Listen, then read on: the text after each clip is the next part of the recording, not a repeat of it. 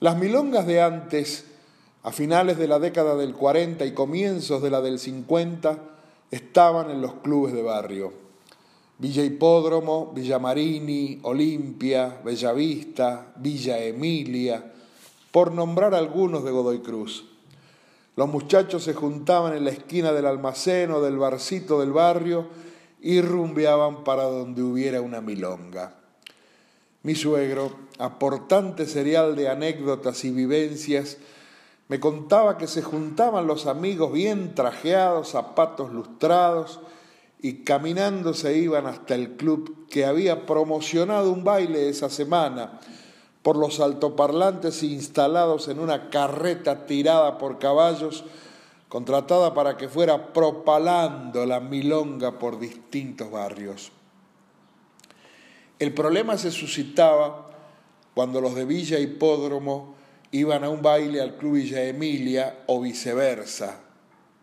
¿Por qué? preguntaba yo.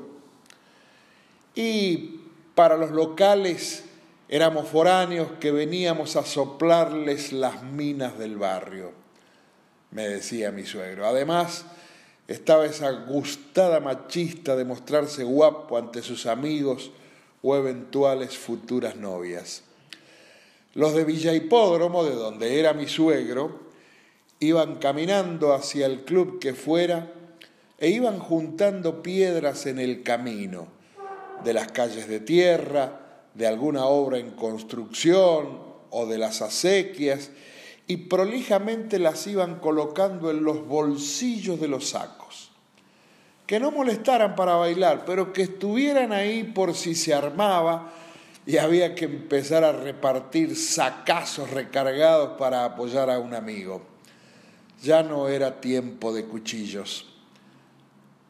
Pero don Alberto, a los sacos con piedra, los usaron y mi suegro me dijo, ¡Uf!